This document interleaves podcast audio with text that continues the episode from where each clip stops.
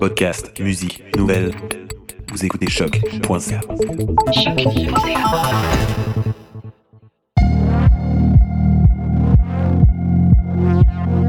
Bienvenue sur Trajectoire, l'émission Balado sur la recherche et création de la Faculté des Arts de l'Université du Québec à Montréal.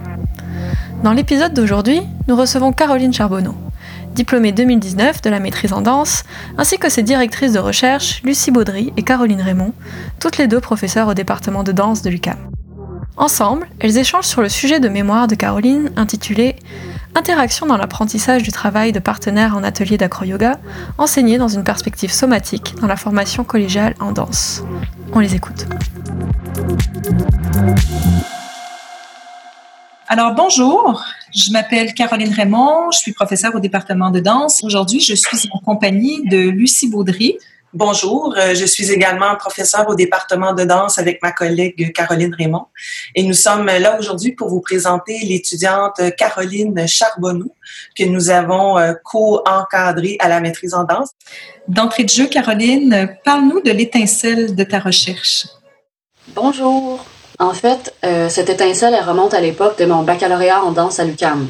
À l'époque, j'avais vraiment un vif désir d'aborder, euh, d'apprendre à maîtriser le travail de partenaire durant mes études. Le travail de partenaire en danse, c'est lorsque deux danseurs sont en contact physique, lorsqu'il y a un échange de poids, c'est-à-dire qu'un danseur va prendre en tout ou en partie le poids de l'autre, peut-être éventuellement le soulever de terre. C'est aussi de ça qu'il s'agit quand on parle de porter, des lifts comme on dit en anglais, dans le milieu de la danse. Donc, j'étais très intéressée par le travail de partenaire, mais j'ai rapidement été déçue. J'ai ressenti de l'insatisfaction parce que durant les trois années du baccalauréat, on a eu un seul atelier de quelques heures à peine. J'avais l'impression que j'étais pas outillée pour ça, pour faire des portées de façon efficace, créative, sécuritaire et surtout d'avoir du plaisir en le faisant. Quelques années après mon baccalauréat, j'ai découvert une discipline, l'acro-yoga. L'acro-yoga, c'est une fusion entre le partenariat acrobatique, c'est-à-dire un peu comme le main à main en cirque, ou justement comme le travail de partenaire en danse, mais avec tout le travail de la présence à soi et de la respiration qui est propre au yoga. À ce moment-là, j'ai découvert des outils qui m'ont permis, avec des gens que je connaissais à peine, qui n'étaient pas des professionnels de la danse, des outils qui m'ont permis de réussir des portées, de réussir des figures acrobatiques. Le travail était fluide, harmonieux, c'était fructueux, dans mon plus grand ébahissement, ça se déroulait de façon euh, incroyable. Ça, ça, ça allait très, très bien. À ce moment-là, je me suis demandé comment ça aurait pu bonifier mes études en danse et mon apprentissage du travail de partenaire si j'avais eu l'occasion de faire de l'acro-yoga durant mes études en danse. En plus, j'ai rapidement vu beaucoup d'affinités avec un champ disciplinaire très présent dans le bac en danse. Euh, c'est là d'ailleurs que j'avais fait la découverte et mes premières expérimentations de ce champ disciplinaire-là. Et celui-là, c'est l'éducation somatique. L'éducation somatique, ça s'intéresse au travail de la conscience corporelle à travers le mouvement. Ça s'intéresse à l'affinement sensoriel, l'affinement des sens. Et c'est à partir de là qu'est née l'envie de faire une recherche, de faire une maîtrise en danse qui étudierait l'influence, l'apport de l'acro-yoga sur l'apprentissage du travail de partenaire pour les étudiants en danse, spécifiquement dans une perspective somatique. Donc, euh, tu nous as dit un peu euh, ce ce, ce qui était l'éducation somatique. Peux-tu nous en parler un peu plus et faire des liens avec la pédagogie de l'acro-yoga? Bien sûr. Comme je l'ai dit, l'éducation somatique, ça s'intéresse à l'apprentissage de la conscience corporelle dans le mouvement et dans l'environnement. En yoga, on travaille la respiration, la présence à soi. Autant l'éducation somatique que le yoga partagent plusieurs principes, notamment l'attention aux différents ressentis corporels et l'attention à soi. En éducation somatique, on va travailler aussi dans une certaine lenteur pour favoriser l'acuité sensorielle, pour favoriser la perception des ressentis corporels. On travaille dans une optique de respecter les limites du corps. Même souvent, on va favoriser d'en faire moins, de faire plus petit, plutôt que de vouloir rapidement pousser ses limites. On est vraiment ici dans une optique du processus, de l'exploration, et pas du tout dans l'atteinte absolue d'un résultat.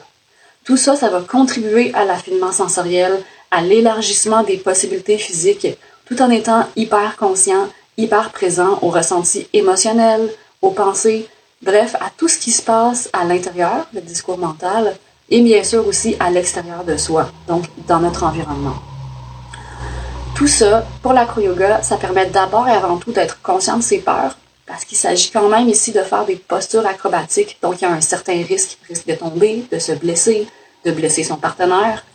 Mais ça permet aussi, via l'écoute corporelle, de faire tous les micro-ajustements qui, avec son ou sa partenaire, font en sorte que la posture est réussie avec aisance, sans forcer et dans le plaisir de ce genre de travail corporel.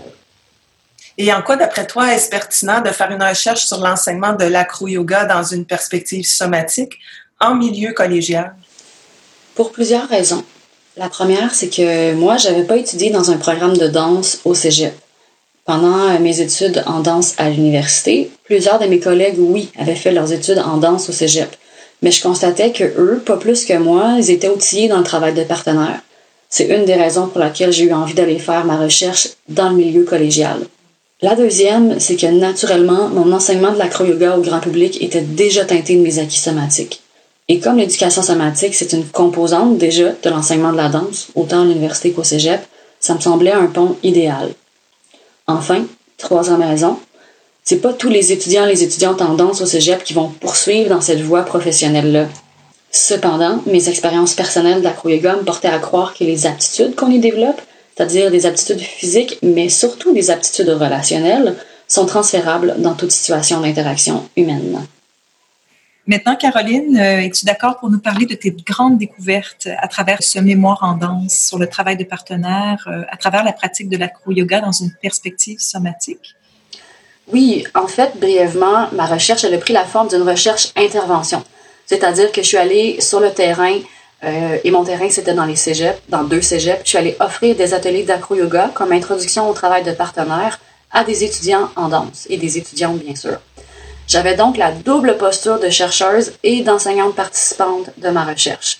J'ai produit plusieurs données qualitatives. Euh, les ateliers ont été filmés, j'ai tenu un journal de bord, il y a eu des questionnaires individuels, des discussions de groupe à la fin de chaque atelier. J'ai aussi fait quelques entrevues individuelles basées sur une technique spécifique qu'on appelle l'explicitation. Et je m'intéressais aussi, il faut que je le dise, à la perspective de l'apprenant. Je voulais savoir comment les étudiants, les étudiantes vivaient le processus d'apprentissage, puisque en amont de mon projet se trouvait d'abord mon questionnement étincelle, celui que j'avais vécu en tant moi-même qu'apprenante. Donc, à travers l'analyse de toutes mes données, ce qui a émergé, c'est une théorisation des interactions durant les apprentissages de mes participants. Cette théorisation-là comporte plusieurs phénomènes, dont un majeur que j'ai nommé conversation multisensorielle bienveillante. Conversation, c'est une contraction des mots conversation et action. C'est ce que j'ai observé chez les étudiants et les étudiantes à travers les données collectées. Conversation, tu sais, c'est quand tu converses avec quelqu'un, c'est convivial, informel, sympathique, c'est cette idée-là d'échanger l'un avec l'autre d'une façon détendue. Action, parce que les participants, participantes, ils sont dans l'action au moment même où ils sont en train de converser. La conversation n'est pas détachée du moment de l'action, du moment de l'exécution des postures d'acro-yoga. Donc, conversation. Et cette conversation-là, elle est d'abord multisensorielle parce qu'elle se produit verbalement, mais aussi corporellement. Elle passe par tous les sens. Euh, j'ai vu les participants, participantes échanger par la vue, le regard, par l'ouïe, s'écouter l'un l'autre, euh, par le toucher et aussi les sens, le sens kinesthésique, par la parole, bien sûr. Et les informations qui étaient échangées durant les postures, c'était des informations sur leur ressenti, leurs sensations corporelles, sur l'exécution en cours, sur leur état personnel, par exemple. Et finalement, conversation multisensorielle bienveillante je veux vraiment diriger votre attention sur l'aspect bienveillant.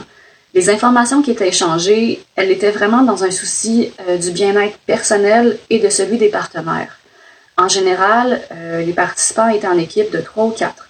Et euh, ça, pour moi, ça vient vraiment mettre en lumière quand, je compare ça à une donnée de la littérature scientifique sur le travail de partenaires en danse chez les professionnels. On sait que les danseurs professionnels, ils reconnaissent l'importance de la communication verbale et non juste corporelle, mais que la communication verbale, elle est souvent vécue comme un obstacle pour eux. Ça génère beaucoup de frustration parce que pour la majorité, ils ont été formés au travail de partenaire sur le tas, comme on dit. Ils ont appris par essai-erreur et sont pas particulièrement outillés sur comment et sur quoi communiquer verbalement pour que le travail se fasse efficacement quand ils rencontrent une difficulté. Et on le sait, les essais-erreurs, c'est une source potentielle de fatigue accrue et donc aussi de plus de risques de blessures dues à la répétition notamment. Mais dans mon atelier, euh, comme chercheuse et comme enseignante participante à ma recherche, je me suis spécifiquement attardée à créer, un, climat de confiance et de sécurité comme moi je l'avais vécu dans mes premières expériences d'acro-yoga. J'encourageais explicitement la communication verbale autant que la communication physique. Je leur donnais des indications sur quoi communiquer, notamment ce qu'elles ressentaient physiquement ou émotionnellement. Est-ce que la posture explorée génère de la peur ou non? Et ça, c'était dans le but que chacun des partenaires puisse s'ajuster et puisse développer une empathie envers soi-même et envers ses partenaires. Donc, que le travail se fasse de façon plus détendue et en unisson. Et si maintenant on parlait un peu de l'après-maîtrise en danse, l'idée de faire un doctorat en études des pratiques des arts, est-ce que ça te semble une avenue à, à emprunter? Est-ce que ton mémoire est une occasion pour toi de te propulser vers le doctorat? D'abord, j'ai envie de dire que je ne le vis pas comme un après-maîtrise, mais plutôt comme une continuité. Dans les derniers temps de ma maîtrise, j'ai eu des occasions de donner d'autres ateliers d'acro-yoga dans des formations en danse, au cégep ou à l'université. J'ai aussi remarqué à quel point ça avait bonifié mon enseignement de l'acro-yoga. En fait, ça m'a permis de concrétiser consciemment mon approche somatique de l'acro-yoga, que ce soit pour la danse ou pour le grand public. Et en parallèle de ça, il y a des opportunités d'assistanat de recherche qui se sont présentées à moi. Présentement, depuis ma diplomation, je continue en tant qu'agent de support à la recherche, entre autres en enseignement de la danse en milieu scolaire. Régulièrement, je constate à quel point les compétences que j'ai développées, les connaissances que j'ai approfondies dans mon mémoire de maîtrise euh, m'ont soutenu et continuent de m'éclairer dans, par exemple, dans la production ou l'analyse de données, euh, ou même dans la structuration du travail en général. Le doctorat, oui, peut-être éventuellement, mais pour l'instant, je me sens bien ancrée à la fois dans la recherche en danse et dans ma pratique d'enseignement euh, de l'acro-yoga. Et je profite énormément des liens que j'établis entre l'une et l'autre pratique et les transferts que je peux faire entre les deux. Autre chose à rajouter, Caroline, pour le mot de la fin, peut-être euh, cette idée où tu as fait ton mémoire en contexte, euh, en contexte de présence à l'autre aussi sur le terrain dans l'enseignement de la danse en milieu collégial. Maintenant, euh, peut-être quelque chose à rajouter sur cette idée-là de d'enseigner à distance. On est dans un contexte où, où l'enseignement à distance est une réalité. Alors, as-tu quelque chose à rajouter dans ce, ce contexte-là particulier? Dans le contexte actuel de l'enseignement virtuel, il s'en fait dans la communauté d'acro-yoga. Bien sûr, les gens sont encouragés à pratiquer seulement avec les personnes avec qui ils habitent. Cependant, il reste que dans la vie en général, on est amené à interagir avec des gens qu'on connaît peu ou qu'on connaît pas. Et peu importe qu'on interagisse avec des gens qu'on connaît ou qu'on connaît pas, pour moi, ce que le contexte actuel met en lumière, c'est à quel point la communication verbale et ou corporelle euh, elle est jamais à sous-estimer, elle est toujours nécessaire. Dans le long terme, quand on va pouvoir avoir la possibilité de retrouver du contact, que ce soit avec les autres danseurs, avec les autres acro-yogis ou dans toute autre situation, bref, que, que le contact soit de nouveau possible, je pense qu'il va être encore plus important de se donner des outils concrets pour bien communiquer verbalement et corporellement. Ne serait-ce que parce que le toucher et ce qu'on ressent par rapport au toucher, euh, ça va avoir été exacerbé par la situation actuelle. Et ça peut aller dans les deux sens. Certaines personnes vont pouvoir peut-être ressentir un besoin ou un désir accru de toucher, d'être touché, euh, d'être en contact avec des gens, tandis que d'autres personnes vont plutôt peut-être ressentir euh, plus de crainte, plus d'appréhension par rapport au toucher. Et ça, bien sûr, c'est extrêmement présent dans le travail de partenaire, ça va de soi, dans l'acro-yoga aussi. Et je pense qu'il va falloir être capable de mettre ça sur table pour soi, pour les autres, ses partenaires, Sinon, on va bloquer rapidement, on va avancer très difficilement dans le travail. Alors j'espère que les outils que j'ai pu mettre en lumière dans mon mémoire vont pouvoir nous aider, lorsque le moment sera venu de retrouver du contact, à mieux le faire de façon plus harmonieuse et dans le respect de chacun. Mais sur ces derniers mots, Caroline, on souhaite te remercier, Lucie et moi, de nous avoir partagé l'aventure inédite de ta recherche à la maîtrise en danse. Et puis nous souhaitons sincèrement que cette expérience d'études supérieures fasse des petits et euh, que tu puisses euh, relancer euh, tes découvertes dans d'autres projets futurs. Et c'est déjà bien parti à l'université aux côtés de, chercheurs en danse. Et puis, ben, tu en es une maintenant aussi, une chercheure en danse. Alors, merci beaucoup. Merci à vous deux.